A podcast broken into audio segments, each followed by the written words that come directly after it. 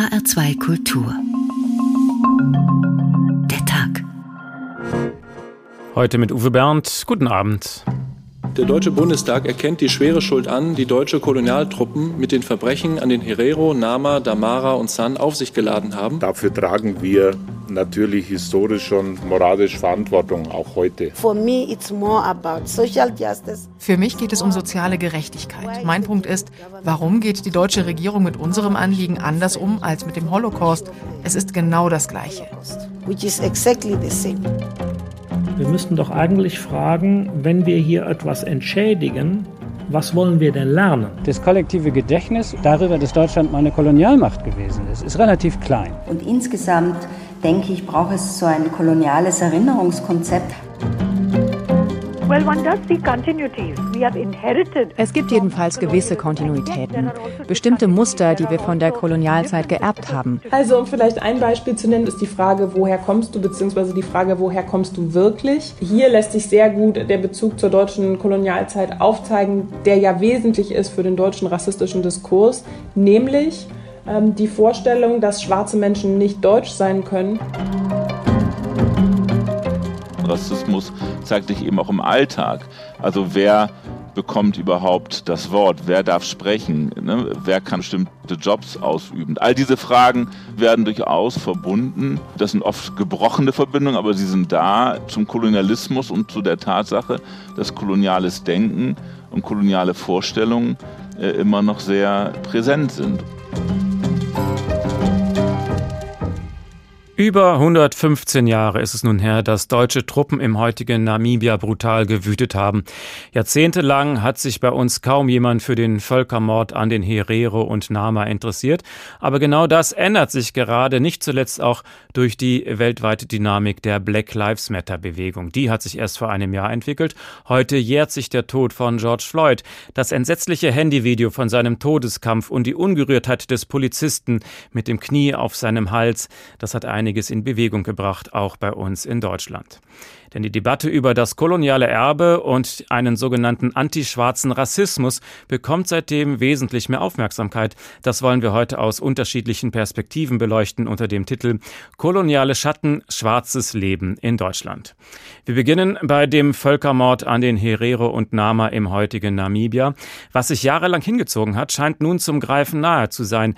Ein Versöhnungsabkommen zwischen Deutschland und Namibia scheint fast unterschriftsreich zu sein, inklusive inklusive einer offiziellen Entschuldigung des deutschen Präsidenten. Georg Schwarte zeigt uns, worum es dabei geht damals in Deutsch-Südwestafrika bis zu 100.000 Tote, erschossen, verhungert, verdurstet, vertrieben, die Herero und Nama, die Volksgruppe im heutigen Namibia, zwischen 1904 und 1908 fast ausgelöscht im Namen des Deutschen Reiches. Es war ein Schlachten, es war ein Völkermord, der erste Genozid im 20. Jahrhundert. Der Deutsche Bundestag erkennt die schwere Schuld an, die deutsche Kolonialtruppen mit den Verbrechen an den Herero, Nama, Damara und San auf sich geladen haben und betont, dass der Vernichtungskrieg in Namibia von 1904 bis 1908 ein Kriegsverbrechen und Völkermord war. Sagt jedoch bis heute nicht die erste Reihe der Politik, kein Minister, keine Kanzlerin, kein Präsident. Es sagte der damalige Sprecher des Auswärtigen Amtes. 2015 war das eher beiläufig. Völkermord. Der deutsche Oberbefehlshaber Lothar von Trotha gab die Order, die zum Vernichtungsbefehl wurde, ließ die Soldaten schießen, Kinder und Frauen in die Wüste treiben, ließ sie verdursten, nahm Land und Vieh. Professor Reinhard Kössler von der Uni Freiburg. Selbst die Anerkennung des Völkermords durch die deutsche Politik ist heute nach wie vor im Informellen. Bis heute gibt es keine offizielle Entschuldigung für die Gräuel von damals, für die koloniale Euphorie, auf die heute die koloniale Amnesie folgte, vergessen und verdrängt. Dass Herero-Frauen einst mit Glasscherben das Fleisch ihrer toten Männer, Brüder und Söhne von den Knochen schälen mussten, die Skelette zur Rasseforschung nach Deutschland verbracht wurden. Eine Entschuldigung im Namen des deutschen Volkes auch dafür, bis heute steht sie aus. 2011 verrutschte der damaligen Staatssekretärin im Auswärtigen Amt Cornelia Pieper die Sprache, als bei der Übergabe von Schädeln hier in Berlin Herero eine Entschuldigung einforderten. Ich bitte an dieser Stelle im Namen der Bundesregierung das ganze namibische Volk um Versöhnung. Deutschland und die Deutschen. Entschuldigung, riefen sie da empört in den Saal. Drei Klagen der Herero gegen die Bundesrepublik abgewiesen oder gescheitert, die letzte zuletzt in New York. Die Herero und Nama wollten Reparationen, wollten mit am Tisch sitzen bei den Verhandlungen, sagt der Herero Israel Kaunatschike. Wir wollen eine Reparation. Man muss repariert, was man irgendwie kaputt gemacht hat. Das heißt, es geht um Land. Sie wollen ihr Land zurück. Aber Deutschland will keine Reparationen zahlen. Selbst eine Entschuldigung, sagte Ruprecht Polenz, der als Namibia-Beauftragter seit 2015 über das Wie und Wo einer solchen Geste verhandelt. Selbst eine Entschuldigung bedürfe ja der Annahme. Ich habe gelernt, man kann sich gar nicht entschuldigen, sondern es ist an dem anderen, ob er äh, eine solche Erklärung annimmt. Gerade erst saßen die beiden Delegationen der deutschen und namibischen Regierung wieder zusammen. Eine Sprecherin des Auswärtigen Amtes zieht Zwischenbilanz. Wir befinden uns bei diesem Thema auf der Zielgeraden. Äh, der derzeitige Verhandlungsstand liegt nun bei den beiden Regierungen. Der Deutschlandfunk hatte zuvor gemeldet, Deutschland sei bereit, den Völkermord anzuerkennen. Bundespräsident Steinmeier wolle demnach in einem Festakt im namibischen Parlament noch in diesem Jahr offiziell um Entschuldigung bitten. Nichts davon ist bisher bestätigt, aber schon sagen einige Herero-Vertreter, es gehe nicht darum, dass sich Regierungen einigen. Sie, Herero und Nama, müssten beteiligt, gehört, entschädigt werden.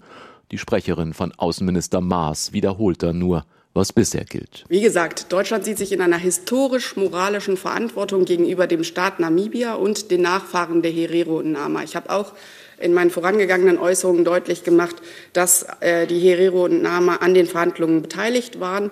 Wie die äh, namibische Regierung ihre Rolle einstuft, dazu kann ich an der Stelle keine Auskunft geben, denn unser Verhandlungspartner, direkter Verhandlungspartner, ist äh, bereits seit 2015 die Regierung von Namibia. Aber genau das reicht eben manchen Vertretung der Vertreter der Herero nicht aus. Wir haben gerade schon in dem Beitrag kurz die Stimme von Israel Kaumanschike gehört. Mit ihm wollen wir das jetzt vertiefen. Schönen guten Abend. Ja, guten Abend. Guten Abend Sie sind, Berlin. Sie sind 1947 geboren im heutigen Namibia, leben seit über 30 Jahren in Berlin, arbeiten als Bildungsreferent mit dem Schwerpunkt deutsche Kolonialgeschichte. Warum können Sie sich jetzt nicht darüber freuen, dass Deutschland und Namibia endlich ein Versöhnungsabkommen schließen wollen? Erstens ist die namibische Regierung überhaupt nicht legitimiert, über die Herero oder über den Völkermord äh, zu verhandeln, ohne die betroffenen Völker, das heißt ohne die Hereros und Namas, die schon seit Jahren ausgeschlossen sind. Und einfach die Namibia oder die Regierung Namibia war auch nie betroffen. Das ist auch, das, das stimmt auch nicht, was die Sekretärin oder wer das gesagt hat, weil die, die, die namibische Regierung ist mehrheitlich von der, also von der Ovambos aus dem Norden Namibias. Die war nie betroffen durch diesen Vernichtungskrieg von Luther von Trotha. Und darum sagen wir, die Regierung ist nicht legitimiert, uns zu vertreten. Und das ist einfach klar. Also die, die, die deutsche Regierung verhandelt mit falschen Leuten. Ganz einfach. Aber da sind doch auch Herero bei in dieser Verhandlungsgruppe gewesen, oder etwa nicht? Da sind Hereros dabei, die, das sind eine kleine, ausgesuchte Gruppe von Hereros, die einfach eine Pro-Regierung sind und nicht die Mehrheit der Hereros und Namas vertreten. Ja, und darum, die wahre Herero-Vertreter von Hereros und Namas sind in diesem Prozess nicht ein, eingeschlossen.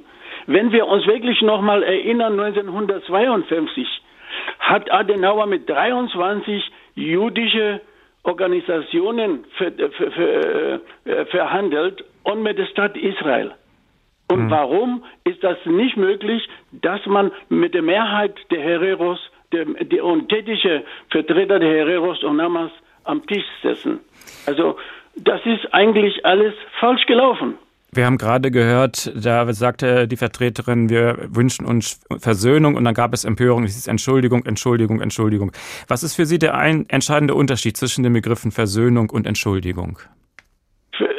Also Versöhnung, das ist irgendwie so eine, so eine, es ist eine Wörterspiel, ist das. Also das heißt, man versucht auch das Wort äh, äh, zum Beispiel Reparation mit Gutmachen zu vermischen. Und dann auf, auf einmal ist auch diese Reparation eine Art von eine neue Entwicklungshilfe, eine Art von Entwicklungshilfe. Ja, und das, und, und für uns, eine Reparation kann man nicht mit Entwicklungshilfe äh, ersetzen. Und außerdem, äh, äh, man muss sich, äh, ich, ich, kann mich nicht versöhnen, wenn ich auch nicht mit der richtigen äh, Bevölkerung entschuldigt habe. Und das ist alles, entweder die Politik hier sind nicht richtig informieren oder die, oder die haben nur die, die, die namibische Regierung als, äh, als Befehlsempfänger, wenn das betrachtet. Und, und, und, und wie Sie wissen, die namibische Regierung ist einfach pleite und die sind nur interessiert in ein, in ein Thema Geld. Und wir nicht. Wir wollen erstmal Entschuldigung, äh, Anerkennung als Völkermord und Repression und mit der richtigen Leute auch äh, mit, mit der richtigen Vertreter dieser zwei Völker zu verhandeln. Und das ist ganz genau klar auch 2007 war eine Resolution von der UNO. Die Bundesrepublik Deutschland hat das aber auch unterschrieben, die namibische Regierung natürlich auch, dass die indigenen Völker haben das Recht, direkt mit den Täterregierungen, in, in dem Falle Bundesrepublik Deutschland. Und das ist, und das passiert nicht. Und das ist für uns, wir werden das auch nicht akzeptieren. Es ist egal, was Herrn Maas oder Herrn Steinmeier irgendwo da im namibischen Parlament äh, äh, für ein Statement abgibt. Und wir haben es gehört, es geht auch nicht nur ums Geld, sondern Ihnen geht es auch ums Land. Um welches Land? Können Sie das kurz erläutern? Es geht um ein um Land, das heißt damals während der Kolonial, Kolonial äh, äh, Besatzungsmacht Deutschland sind die, äh, die Hereros oder die Namas, ihr, ihr Land ist damals enteignet worden. Und heute 60 bis 70 Prozent dieses Landes ist in den Händen von den deutschen Nachfahren. Und damit muss man auch verhandeln. Und das hat man aber auch nicht getan. Und dann außerdem, äh, wie ich nochmal äh, sage, durch die Vernichtungsbefehl von Lothar von Trotha sind Hereros und Namas vertrieben worden und heute leben die in Botswana, Südafrika, Angola und, und Zimbabwe. Über diese Menschen hat man aber auch nicht geredet. Und wo sollen die dann hin? Die wollen irgendwann auch nach, nach Hause. Hm. Also es gibt, es und gibt das ist auch eine Fehler von dieser Politik hier in, in Deutschland. Es gibt Großgrundbesitzer dort mit deutschen Wurzeln und die sollen nach ihrem Willen jetzt Land abgeben, enteignet werden oder wie stellen Sie sich das vor? Wir müssen, wir müssen darüber reden. Wir wollen nicht diese äh, Politik wie Zimbabwe damals, dass man irgendwie die Weißen einfach, einfach rausschmeißen. Aber es ist, ein, es ist ein Land, es ist enteignet worden und heute leben die Menschen, an andere Menschen, die dort früher gelebt haben, sind nicht mehr, äh, die leben nicht mehr auf diesem Land. Da leben heute die Deutschen. Und das ist 70 Prozent des Landes. Und das ist ungerecht. Und wir wollen einfach Gerechtigkeit herstellen. Und das ist nur mit uns zu reden und nicht mit dieser korrupten namibischen Regierung. Wenn der deutsche Präsident Steinmeier nun in Windhoek im Parlament offiziell sich für die Gräueltaten vor 115 Jahren entschuldigen würde, wäre das natürlich schon ein starkes Symbol. Würden Sie das nicht begrüßen? Äh, na, wir, ich meine, wir können das erstmal nicht begrüßen, weil äh, äh man entschuldigt ist bei den falschen Leuten.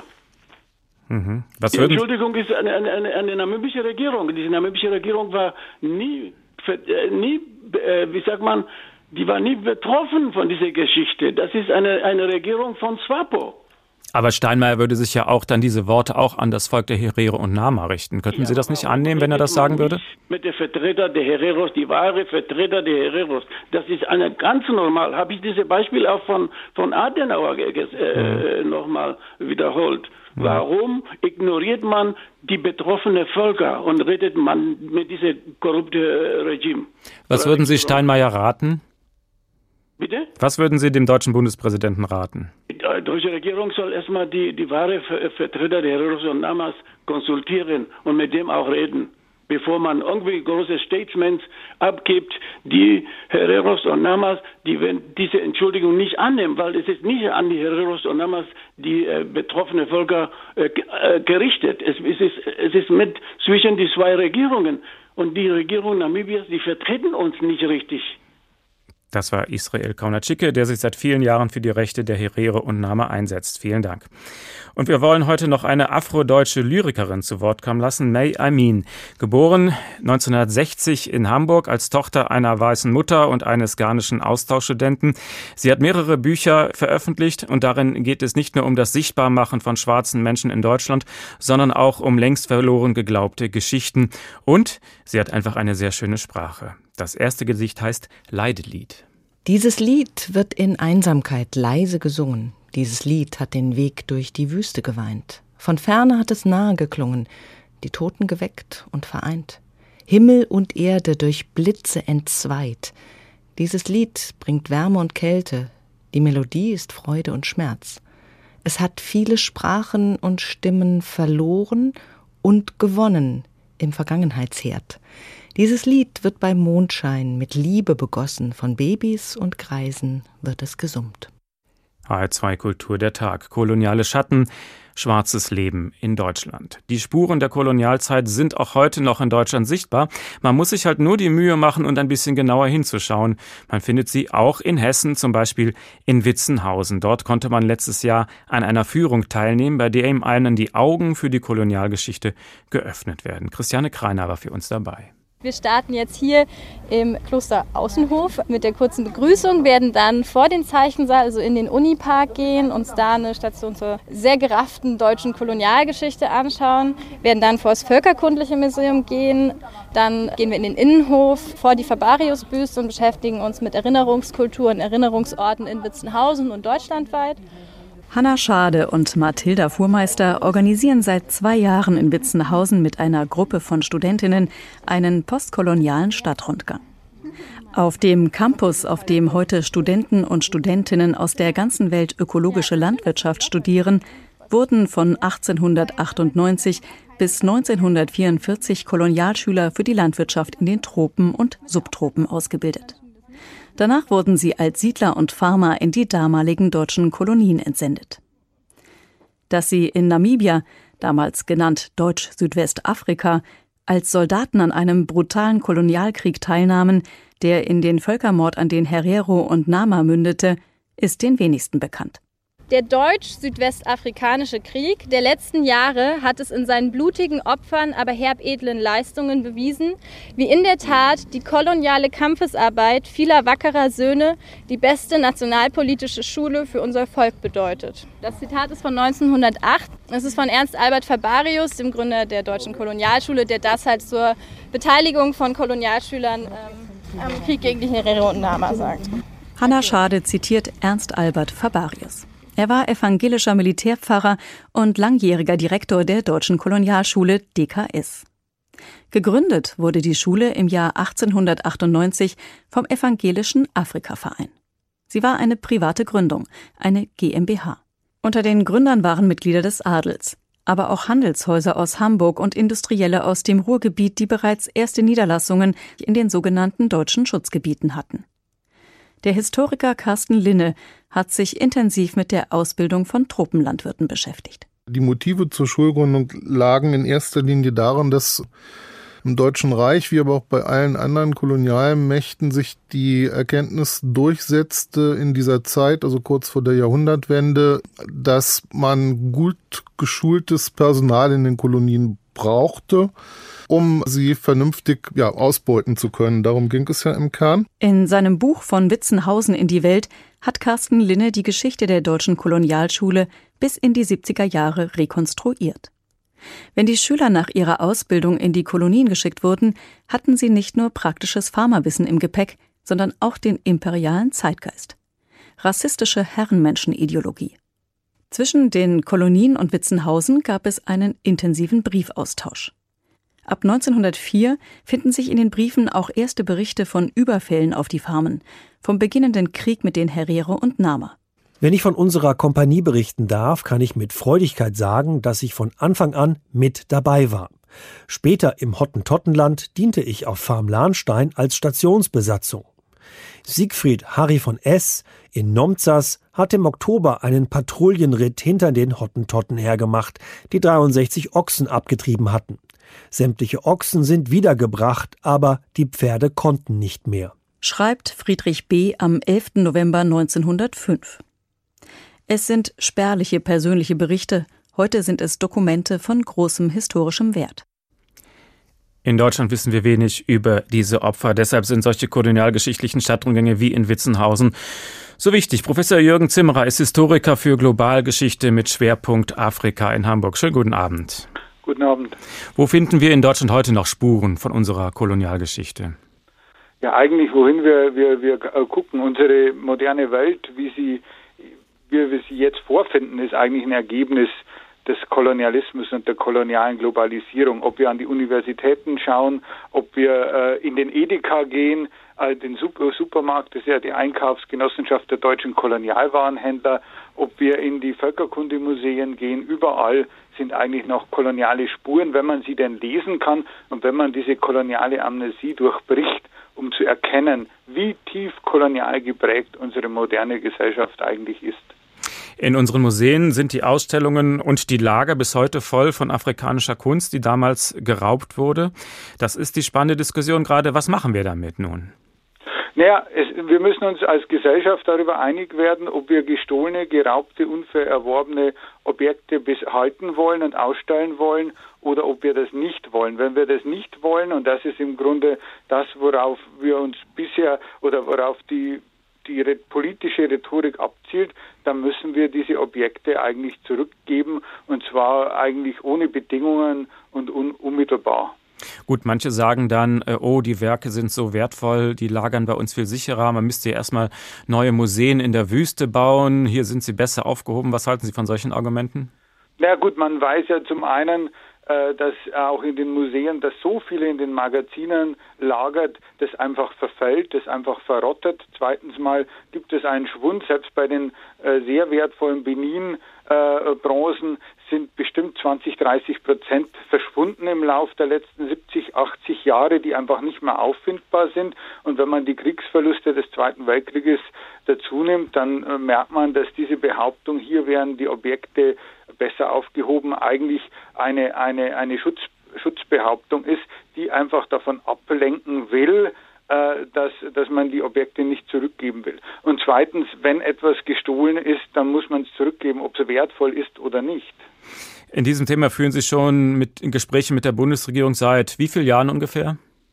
Ja, also ein paar Jahren gibt es Kontakte, gibt es, äh, gibt es Nachfragen, versuche ich die äh, Bundesregierung davon zu überzeugen, dass man einen großen Wurf eigentlich hinlegt, eine große symbolische Geste, dass man in das äh, Einsicht in das Unvermeidliche zeigt. In einer postkolonial globalisierten Welt ist diese koloniale Besitzstandswahrung einfach falsch. Das ist ja auch eine gegen die Zukunft gerichtete Politik und ich war dafür, hier in einem Gesamtkonzept eigentlich sich dieser Herausforderung des 21. Jahrhunderts zu widmen, allerdings nicht mit sehr durchschlagendem Erfolg. Auch beim Thema Entschädigung für Herero und Nama zum Beispiel. Wie erklären Sie sich da die Zurückhaltung der Bundesregierung? Also im, im Grunde gibt es eigentlich zwei äh, Erklärungen. Zum einen ist die, dass eben äh, politische Kreise auch in, in Deutschland sich dieser kolonialen Vergangenheit nicht stellen wollen und auch dieser rassistischen Vergangenheit nicht stellen wollen und äh, das äh, eigentlich an diese, diesen kolonialen Mythos von der Zivilisationsmission noch glauben. Und zum anderen ist es ganz konkret die Angst vor der Schaffung von Präzedenzfällen. Man hat Angst, wenn man Reparationen oder eine legale Verpflichtung zur Reparationszahlung zugesteht, im Falle der Herrera und Nama etwa, dass dann eben auch Forderungen aus anderen Kolonien und vor allem aus dem Zweiten Weltkrieg, aus Griechenland, aus Italien, äh, aus Polen einfach mit noch mehr Argumenten auf den Tisch kommen. Und wenn Griechenland, Polen, Italien mit äh, den vielen, vielen Toten aus dem Zweiten Weltkrieg die gleichen Forderungen stellen könnten, dann wären das natürlich astronomische Summen. Können Sie die äh, Zurückhaltung Deutschlands dann nachvollziehen? Naja, ich kann sie, ich, äh, ich kann sie nachvollziehen, dass wir sagt, man kann das nicht machen. Wir können tatsächlich nicht, nicht Reparationen leisten für den Zweiten Weltkrieg, was ich nicht nachvollziehen kann und was ich auch ablehne, ist, dass man das mit so einer hochmoralischen Rhetorik immer äh, verkauft und sagt, also wir sind ja die Besten in der Aufarbeitung, wir wollen keine geraubten Objekte, wir würden wieder gut machen und de facto macht man eigentlich sehr wenig. Also die, Politi die Fallhöhe zwischen der politischen Rhetorik und der politischen Handlung ist einfach in Deutschland höher als in jedem anderen europäischen Land. Sie haben sogar mal gefordert, man sollte das Berliner Humboldt-Forum, gerade nagelneu, man sollte es eigentlich lieber Benin-Forum nennen, wegen der vielen wertvollen Benin-Masken, die dort auch sind. Das haben Sie auch Bundeskanzlerin Merkel vorgeschlagen. Was hat sie darauf gesagt? Ja, ich, sie war etwas entgeistert. Ich habe versucht, ihr das dann zu, zu erklären und zu sagen, dass dieses Humboldt-Forum als solches ja eigentlich nicht mehr zu retten ist und dass man es mit einer großen dekolonialen Geste überschreiben muss die, um, äh, die Umbenennung im Benin-Forum oder den Schlüterhof mit Sander aus der Oma Heke zum Gedenken an den Genozid an den Herero aufschütten und sozusagen, nein, wir wollen kein preußisches Disneyland. Das ist nicht ein Ausweis eines einer konservativen äh, neuen Identitätsbildung, sondern tatsächlich eine Agora für das 21. Jahrhundert, in dem wir dekoloniale Themen offen diskutieren. Passiert ist bisher halt nichts. Haben Sie dennoch das Gefühl, in diese ganze Diskussion kommt gerade eine neue Dynamik? Also die Dynamik kommt insofern rein, als einfach die Zeit in diese Richtung weist. Wir sind im Übergang von der kolonialen zur postkolonialen Globalisierung und das ist eigentlich nicht nicht aufzuhalten. Die Frage ist nur, wie viel Zeit man noch verspielt, wie viel Handlungsspielraum man noch vertut, bevor man sich in das Unvermeidliche fügt. Das war Professor Jürgen Zimmerer von der Universität Hamburg. Herzlichen Dank. Und wenn Sie sich gerade gefragt haben sollten, Mai Aimin, woher kenne ich bloß diesen Namen, dann kann das vielleicht auch an Ihrem letzten Spaziergang an der Spree in Berlin-Kreuzberg zu tun haben. Dort gab es lange das Gröbenufer. Das war ein preußischer Kolonialpionier, der auch ein Sklavenhändler gewesen sein soll. Und deshalb wurde das Ufer vor zwölf Jahren dann umbenannt.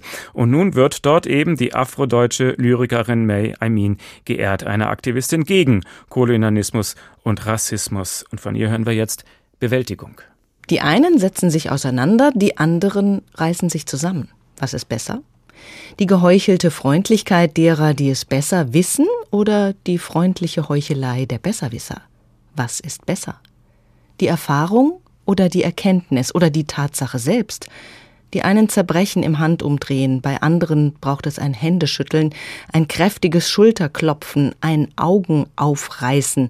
Aufschlagen geht auch. Was ist besser? Manche suchen die Anerkennung derer, die sie verachtet haben. Andere ernten ihr Mitleid. Was ist besser? Die einen fallen sich in den Rücken, den anderen fällt es in den Schoß. Der, die das ein oder andere zerbricht an sich selbst, während die einen zerbrechen oder noch gebrochen werden müssen. Was ist besser? Sind die anderen schon tot, vielleicht schon zerfallen? Was bleibt übrig? Koloniale Schatten, schwarzes Leben in Deutschland. Das Mai-Aimin-Ufer in Berlin-Kreuzberg ist ein Beispiel für die Umbenennung von kolonial geprägten Orten in Deutschland. Und solche Debatten gibt es eben nicht nur in Kreuzberg, sondern auch in Hessen. Auch bei uns hat diese Debatte durch die Black Lives Matter-Bewegung eine ganz neue Dynamik bekommen. Sandra Winzer zeigt uns ein paar Beispiele. Statuen fallen, Schilder werden überklebt. Inmitten weltweiter Antirassismus-Demos und Black Lives Matter-Bewegungen wird das koloniale Erbe aufgearbeitet, auch in Hessen. Vor allem, wenn es um Straßennamen geht. Man hat damals äh, Menschen geehrt, die für Deutschland, für Preußen die Kolonisierung vorangetrieben haben, auf dem afrikanischen Kontinent zum Beispiel. Da natürlich auch Verbrechen verübt haben, Völkermord verübt haben, Ausbeutung, Versklavung verübt haben. Und wenn wir uns das vor Augen halten, dann muss ihm klar werden, dass solche Straßennamen natürlich in einer Gesellschaft, die sich jetzt auf Menschenrechte, Demokratie beruft, natürlich keinen Platz mehr haben sollten. Sagt Tahir Della, der Sprecher der Initiative Schwarzer Menschen in Deutschland. Für ihn haben Straßennamen zwei Aufgaben, die Orientierung in Städten und die Auszeichnung bedeutender Persönlichkeiten. Auf die wir uns als Gesellschaft positiv beziehen. Das heißt, wir ehren Menschen und machen damit deutlich, welchen Wertekanon wir uns bewegen. Auch bei Straßennamen im kolonialen Kontext sei das so und deswegen überholt, so der ISD-Sprecher.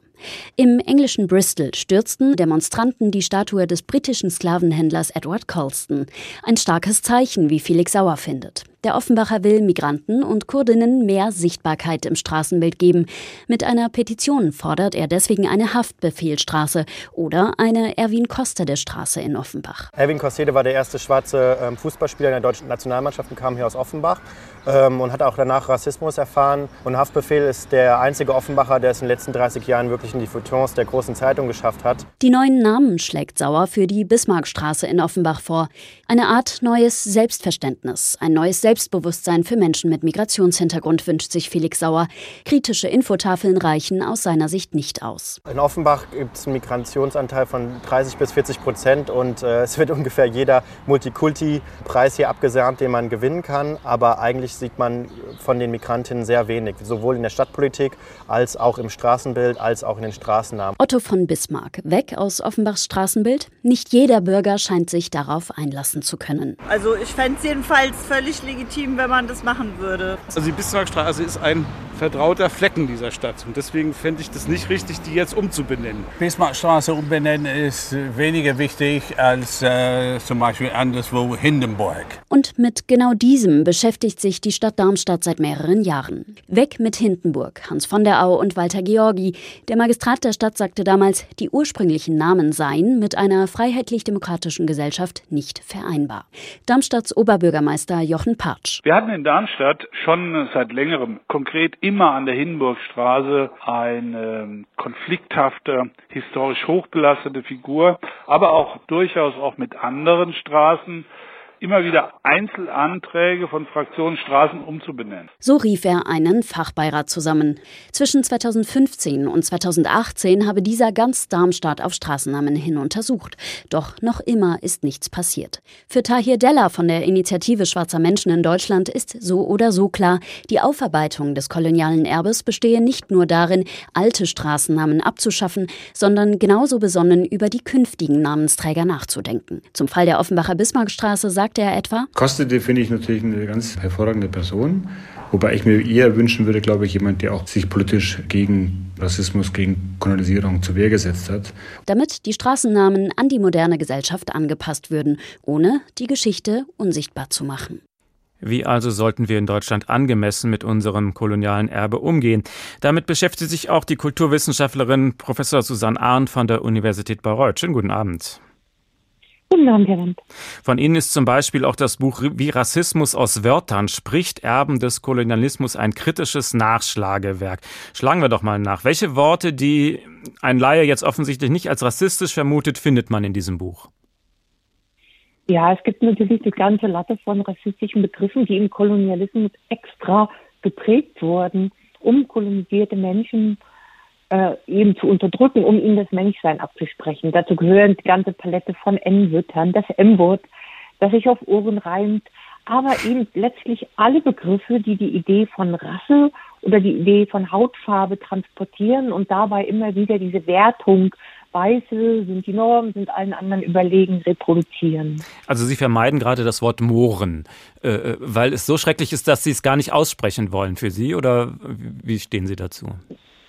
Für mich ist es ganz wichtig, immer über Rassismus zu sprechen, ohne ihn zu reproduzieren. Und mhm. damit, äh, indem ich den Namen jetzt nicht ausspreche, signalisiere ich erstens, kann ich mich trotzdem artikulieren und zweitens möchte ich nicht, also dieses Wort übt Gewalt aus, egal wie ich das jetzt meine und ob ich es nur zitiere. Ne? Und deswegen gibt es eben diese Strategien, tatsächlich M-Wort zu sagen und gerade in diesbezüglich ist es ja gerade in aller Munde, mhm. weil bestritten wird, der heilige Mauritius steht ja dahinter. Das kann ja gar nicht abwertend sein.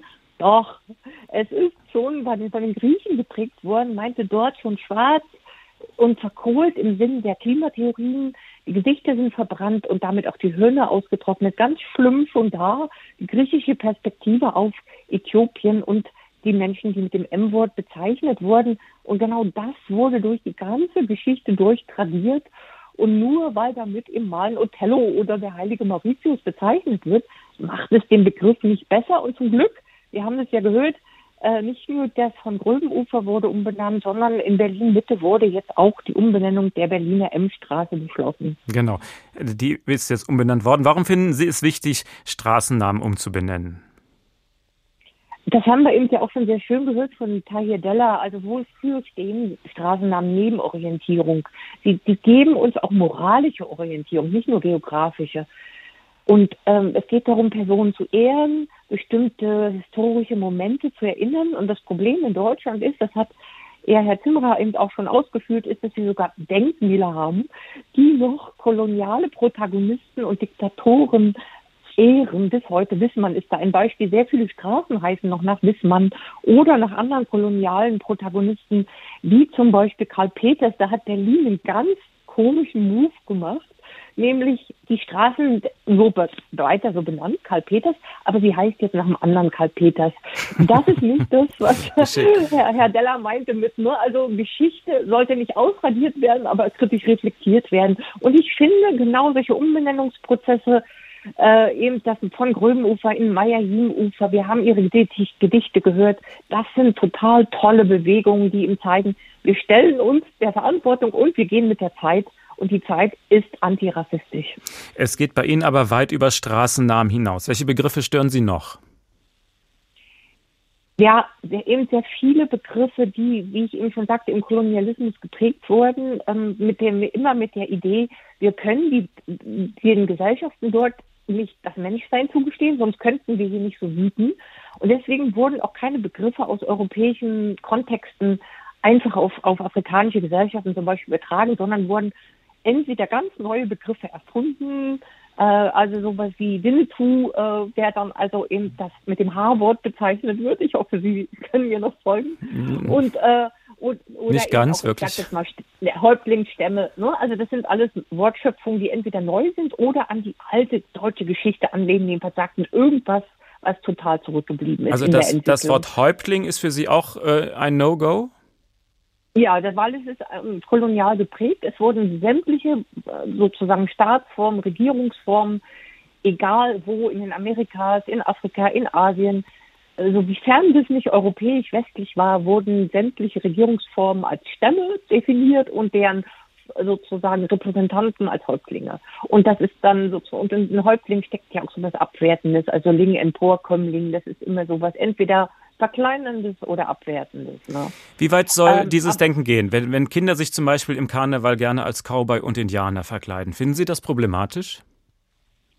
Also ich persönlich finde das schon problematisch. Die Frage ist, wie gehen wir als Gesellschaft auch damit um? Ne? Also ich denke nicht, dass es jetzt ein Verbot äh, bringen würde und sagen würde, die Kinder dürfen sich nicht mehr so verkleiden. Was ich aber sehr wichtig finde, ist, das tatsächlich von Anfang an auch in Reflexionsprozesse, das geht schon in der Grundschule mit einzubauen. Woher kommen eigentlich diese Begriffe? Kolumbus hat ja nicht Indien entdeckt. Und wieso wurden alle Menschen in Amerikas unter dieses eine Wort gepresst? Und wenn wir mal die Augen schließen und uns äh, da- dann dieses I-Wort aufrufen, dann sehen wir eine Kolonialfantasie. Irgendwie Menschen mit bemalten Gesichtern und, und Federn. Und im, im Namen dieser Fantasie sind äh, sozusagen ja dort diese Räume nicht, nicht nur leergefegt worden. Die, ähm, also die, das bedeutete ja, dass eben diese First Nations von den Europäern umgebracht wurden äh, und Genoziden unterworfen wurden. Das begann ja schon mit Kolumbus selbst. Bis heute leben diese Menschen auf Reservaten, auf kleinen Landräumen, die ihnen noch geblieben sind. Und diese Geschichte steckt natürlich in dieser Indianer-Cowboy-Ambivalenz drin. Ja. Und darüber kann man mit Kindern sprechen. Und dann glaube ich, dass viele Kinder das gar nicht mehr so cool und naturverbunden finden, sich so zu verkleiden. Geht das nicht ein bisschen weit, Kindern dann eine Kolonialdiskussion aufzuzwängen, weil sie Cowboy und Indianer spielen? Nee, ich glaube nicht. Die Frage ist ja das Einstieg, der Einstiegsgrund. Ich finde sehr wohl, dass wir in der Gesellschaft über Kolonialismus reden müssen, äh, auch über den deutschen Beitrag äh, darin. Und ich denke sehr wohl, dass das in, in, die, in die schulischen Curricula gehört, dass eben äh, Rassismus und Kolonialismus eine sehr lange Geschichte hat, von der wir bis heute profitieren in Deutschland als weiße Personen. Und dass Rassismus eben auch in den Schulen präsent ist, hat ja sehr viel mit dieser Geschichte zu tun. Und deswegen gehört es in Schulen hinein und muss das in, in verschiedenen Fächern auch kritisch reflektiert werden. Das war die Kulturwissenschaftlerin Professor Susan Arndt von der Universität Bayreuth. Vielen Dank. Und wir wollen noch ein drittes Gedicht von der afrodeutschen Lyrikerin May Amin hören. Und das heißt jetzt hier Grenzenlos und unverschämt. Ich werde trotzdem afrikanisch sein, auch wenn ihr mich gerne deutsch haben wollt. Und werde trotzdem deutsch sein, auch wenn euch meine Schwärze nicht passt. Ich werde noch einen Schritt weiter gehen, bis an den äußersten Rand, wo meine Schwestern sind, wo meine Brüder stehen, wo unsere Freiheit beginnt. Ich werde noch einen Schritt weiter gehen und noch einen Schritt weiter und wiederkehren, wann ich will, wenn ich will, grenzenlos und unverschämt bleiben. Koloniale Schatten, schwarzes Leben in Deutschland. Schwarz und Deutsch, die Geschichte der Afrodeutschen, so heißt ein Dokumentarfilm der HR-Kollegin Britta Kleine, der ab Freitag in der ARD-Mediathek zu sehen ist.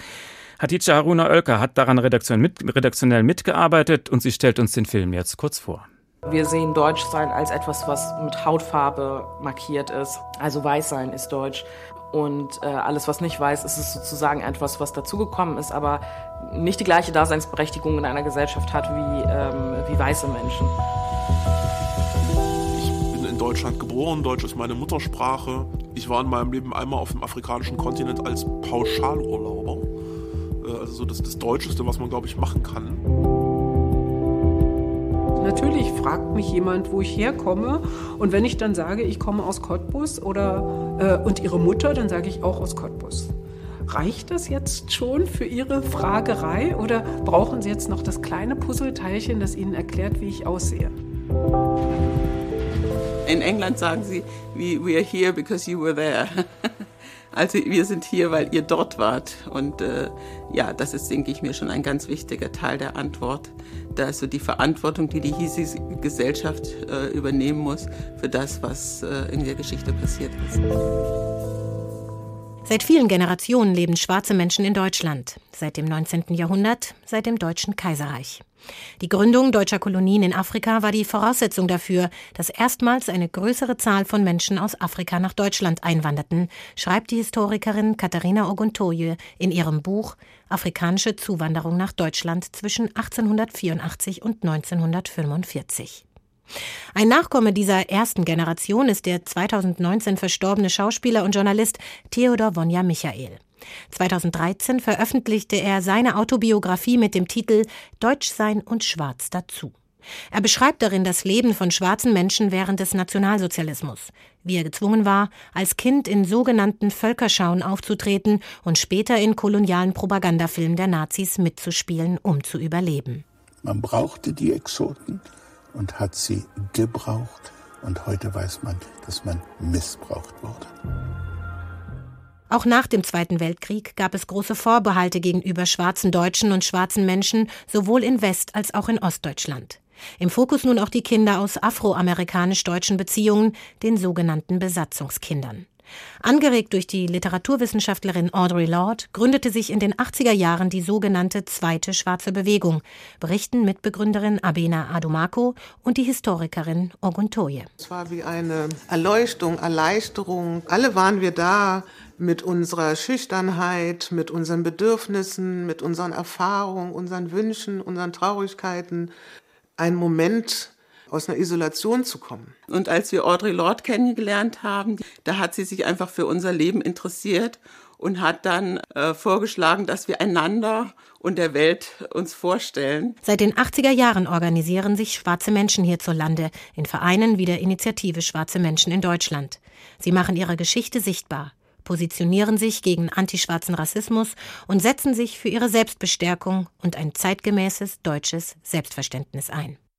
Schwarz und Deutsch, die Geschichte der Afrodeutschen. Diese Dokumentation kann man ab Freitag in der ARD Mediathek finden und ausgestrahlt wird sie dann am 7. Juni im Abendprogramm der ARD. Also es geht um ein zeitgemäßes deutsches Selbstverständnis, aber wie könnte das aussehen? Und darüber rede ich jetzt zum Schluss mit dem Politikwissenschaftler Kwesi Eikins an der Universität Kassel. Er ist auch Mitglied im Beirat der Initiative Schwarze Menschen in Deutschland. Schönen guten Abend.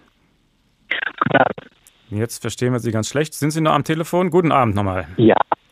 Guten oh, Abend. Jetzt klingt es besser. Bitte gehen Sie ganz nah mit dem Mund ans Telefon und ganz nah an die Fensterscheibe, damit die Qualität gut ist. Wir versuchen es. In Deutschland leben über eine Million Menschen afrikanischer Herkunft. Was ist so Ihr Eindruck? Was hat sich seit der Black Lives Matter Bewegung geändert? Also ich denke, dass ähm, vielen deutlich geworden ist, dass wir hier auf eine lange Geschichte zurückblicken, eine lange schwarze Präsenz in Deutschland, aber eben auch eine tief verankerte Tradition des antischwarzen Rassismus und die ist jetzt einfach ähm, besser besprechbar geworden. Es ist klar geworden in den Medien, in der Öffentlichkeit, in der Politik, ähm, dass bestimmte ähm, Dinge, die hier lange für normal gehalten wurden, tatsächlich entmenschlichend sind und dass wir da ran müssen und zwar sowohl auf der interpersonellen Ebene, Stichwort jetzt hier Parteiausschussverfahren für Herrn Palmer äh, nach rassistischen Äußerungen, aber eben auch auf der strukturellen Ebene, auf der institutionellen Ebene. Wir müssen uns fragen, wie äußert sich antischwarzer Rassismus, wo er äh, da auch, wo er nicht von Einzelpersonen ausgeht.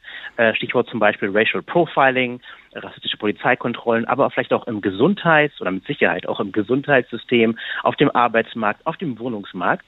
Und das sind Themen, die jetzt angestoßen sind, wo wir einfach in den nächsten Monaten und Jahren tiefer reinschauen müssen und den Erfahrungsschatz von schwarzen Menschen ernst nehmen müssen und das genauer betrachten müssen. Wir haben ausführlich gesprochen über die Entschuldigung für den Völkermord der Herere und Nama vor über 100 Jahren in Afrika. Welche Bedeutung hat dieses Geschehen heute für afrodeutsche Menschen hier? Teil ähm, einer Gewaltgeschichte, einer geteilten äh, Gewaltgeschichte, einer geteilten Geschichte, der, die sich mit der Idee von weißer Vorherrschaft verbindet. Und ähm, für mich als ähm, schwarze Person in Deutschland bin ich dann natürlich ähm, äh, auf der einen Seite solidarisch äh, mit den Menschen äh, in Namibia und auch mit der namibischen, mit der Herero und Nama Diaspora, die ja hier auch schon zu Wort gekommen ist.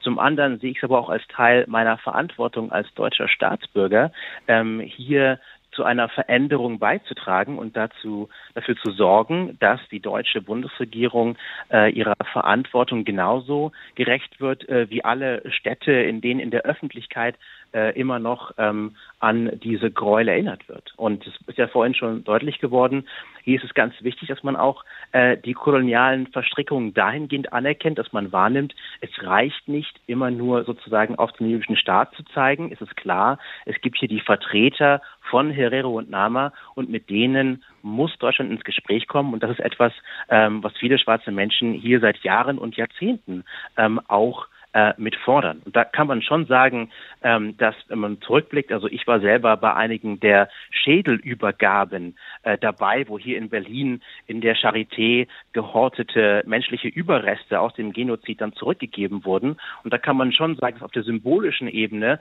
das Ganze inzwischen etwas würdevoller abläuft, aber wie vorhin deutlich geworden ist, es geht da eben auch um eine materielle Ebene und es geht um die Übernahme von Verantwortung und die darf eben nicht auf der symbolischen Ebene stehen bleiben. Und das ist, denke ich, etwas, was gerade für schwarze Menschen hier in Deutschland, die eben auch die Erfahrung des antischwarzen Rassismus hier teilen und die hier in dem Bewusstsein leben, dass diese Erfahrung auch mit der Geschichte, die sich in Namibia abgespielt hat, zusammenhängt, ein ganz, ganz wichtiges Anliegen. Sie arbeiten mit an einer sehr großen Online-Befragung, dem sogenannten Afro-Zensus. Äh, die Auswertung läuft noch. Was wollen Sie damit herausfinden? Also im Afrozensus äh, ging es uns darum, erstmalig ein differenziertes Bild von schwarzen Lebensrealitäten in Deutschland zu zeichnen, Menschen dazu einzuladen, ihre Erfahrungen hier zu teilen. Und da geht es klar um Rassismuserfahrungen.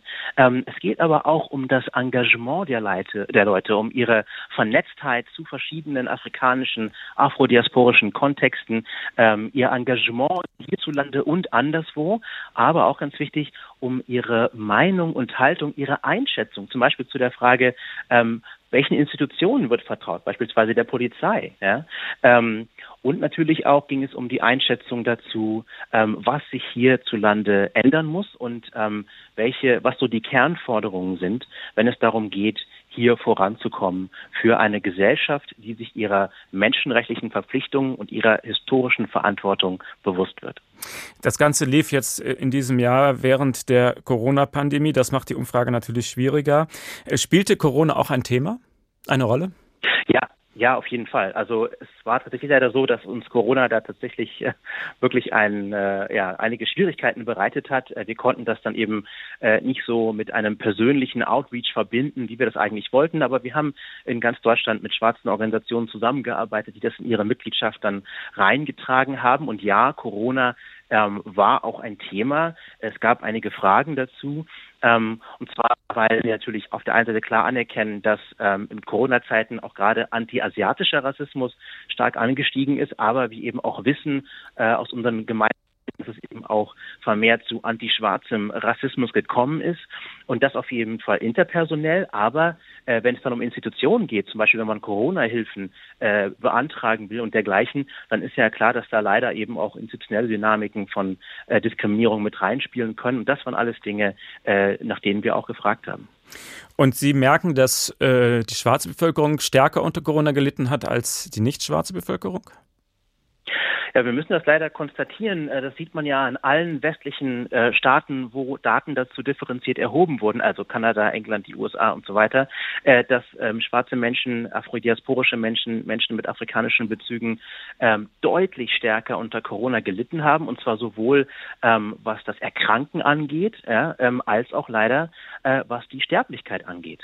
Und da sieht man, auf was für eine ja, vielfältige, aber auch perfide Weise ähm, Rassismus ähm, ja sozusagen sich in das Leben von Menschen ähm, hinein äh, frisst, dass eben dort ganz verschiedene Lebensbereiche ähm, betroffen sind. Und das wirkt sozusagen im Zusammenspiel äh, ja, sorgt das eben dafür, dass Menschen dann auch stärker von Corona betroffen sind.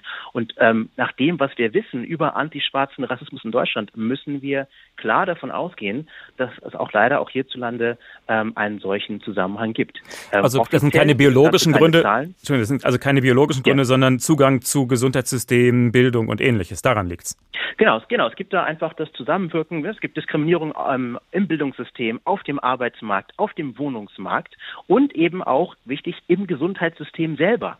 Ähm, und diese Sachen wirken dann zusammen und sorgen dafür, dass ähm, schwarze Menschen äh, sozusagen da auch oft nicht die gleiche Behandlung erfahren, ähm, aber eben auch ähm, aus vielen Gründen ein höheres Risiko haben, ähm, sich zu infizieren. Diese Sachen wirken dann zusammen und sorgen dafür, dass schwarze Menschen stärker von Corona betroffen sind. Und da sieht man eben, das hat eben teilweise auch institutionelle Gründe. Es geht nicht nur darum, dass da einzelne böse, in Anführungszeichen böse Menschen äh, sitzen, sondern ähm, da wirken Sachen zusammen, äh, die bis hin in ähm, die Inhalte reichen, die zum Beispiel im Medizinstudium vermittelt werden, wo bis heute teilweise auch in Deutschland noch gelehrt wird, dass es angebliche Unterschiede gäbe, äh, was das Schmerzempfinden zum Beispiel von schwarzen Menschen angeht, äh, was dann dafür sorgt, dass Diagnosen anders gestellt werden, Schmerzmittel anders bereitgestellt werden und so weiter und so fort. Also da sieht man, ähm, das ist tief verankert und, und ähm, die, die ungleichen Erlebnisse mit Corona sind nur das letzte Beispiel dafür, wie tiefgreifend das in westlichen Gesellschaften verankert ist und wie tiefgreifend deswegen auch äh, die kritische Beschäftigung und auch das Empowerment sein muss, um darüber hinauszukommen. Was müsste sich Ihrer Meinung nach in Deutschland ändern, damit Afrodeutsche bei der nächsten Befragung des Afrozensus ein positiveres Bild von Deutschland zeichnen? Also ich denke, ähm, einmal ist es ganz, ganz wichtig, ähm, Rassismus, wir haben das ja die ganze Sendung immer gehört, in seiner historischen Gewordenheit anzuerkennen und anzuerkennen, dass es auch heute in Deutschland unterschiedliche Formen von Rassismus gibt und dass darunter auch antischwarzer Rassismus fällt, der eben wegen der Geschichte, die wir besprochen haben, auch ganz bestimmte Ausprägungen hat und dass man das einfach anerkennen muss. Das ist übrigens auch Teil der menschenrechtlichen Verpflichtungen, die Deutschland ähm, eigentlich eingegangen ist. Und wenn man das dann anerkennt, dann kann man eben auch äh, das anders bearbeiten, dann kann man die strukturell verankerte Dimension von Rassismus, die institutionell eingelassene Dimension von Rassismus unaufgeregter klarer, analytischer besprechen und dann eben auch den Schutz von Menschen vor Rassismus äh, erhöhen. Und das muss man eben tun auf gesetzlicher Ebene. Das muss man aber auch tun durch ähm, ja, Gespräche, wie wir sie jetzt führen, äh, wie die vielen ExpertInnen, die vor mir jetzt hier zu Wort gekommen sind, äh, das auch getan haben. Und ich denke, wir haben jetzt die Chance, ähm, durch die neue Sichtbarkeit von Black Lives Matter, denn die Bewegung Black Lives Matter ist ja durchaus älter als der tragische Mord äh, an George Floyd. Ähm, aber durch diese Sichtbarkeit ist jetzt einfach möglich, auch in den Medien, in der Öffentlichkeit etwas anders darüber zu sprechen. Ähm, und das ist ein ganz wichtiger Punkt. Ein anderer wichtiger Punkt ist natürlich, ähm, dass Menschen empowered werden müssen. und damit müssen wir zum Schluss kommen. Ich danke Ihnen. Das war Professor okay. der Wasserpolitik Kwesi Eikins von der Universität Kassel. Herzlichen Dank. Koloniale Schatten, schwarzes Leben in Deutschland. Es tut sich also was in diesem Thema, das wollten wir heute zeigen. Bin mal gespannt, welches Fazit wir vielleicht in fünf Jahren beim gleichen Thema dann wieder ziehen würden. Mein Name ist Uwe Bernd. Schönen Abend noch.